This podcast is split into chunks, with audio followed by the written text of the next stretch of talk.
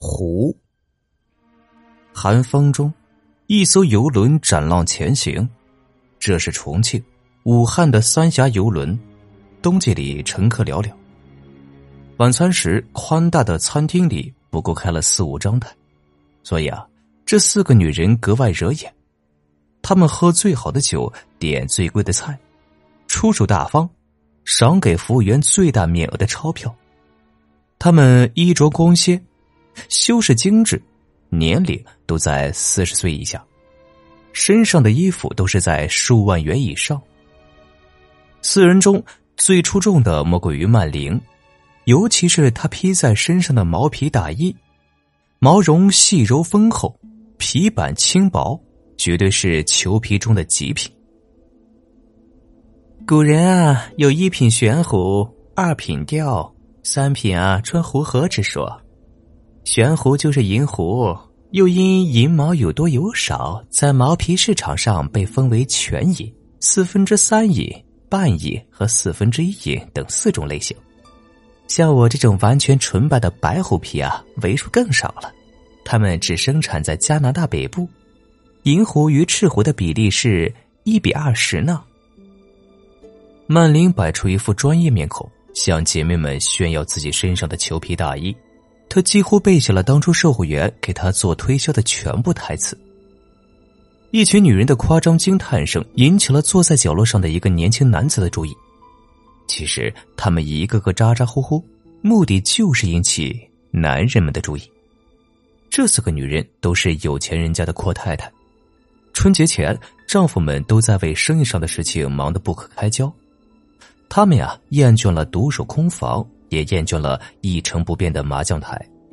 添置了新裘皮的曼玲便提出了到游轮上看长江雪景、搓万里麻将的建议。那个男子很沉默，有一种很特殊的帅气。他形象有些欧化，五官轮廓清晰，身材挺拔，皮肤洁白。曼玲怀疑他是一个混血儿，虽然这男子衣着干净整洁，但绝不是什么名牌货。男子注意到他们，似乎不是因为对他们感兴趣，而是有些厌倦。他不易察觉的皱了皱眉头，挥手叫服务生买单，然后起身往外走。当他走过女人身旁的时候，曼玲叫住他：“帅哥，我们想和你做一笔交易。”曼玲回到自己房间。空调打在了二十七度，他脱下银狐裘皮大衣，细心的挂在衣柜里，再换上一件吊带丝绸睡衣。虽然年近四十，但是他的皮肤保养的却是如同婴儿一般的柔润。虽然身材略微有些发胖，但是更增添了成熟女人的性感魅力。曼玲对自己今晚的胜出有必胜的信心。十分钟之前。四个女人各自将自己的房间号码写在一张纸条上，交给那个男子。房号的后面还附有一串数字，是给小伙子的陪床的酬金数额。有人敲门，也许曼玲写的酬金数额不是四人中最高的，但曼玲的确胜出了。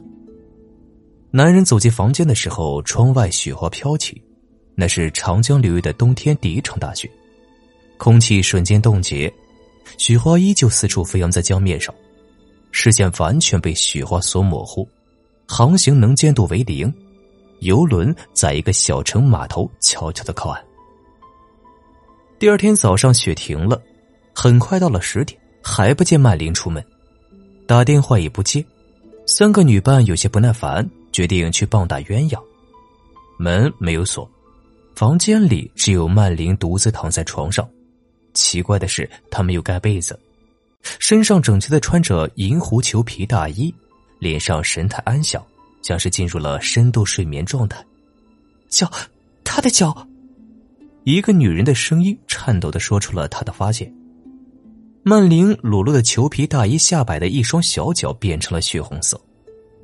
他们鼓足勇气过去呼叫曼玲，这才发现女人早已身体僵硬，停止了呼吸。三个人发出了尖叫。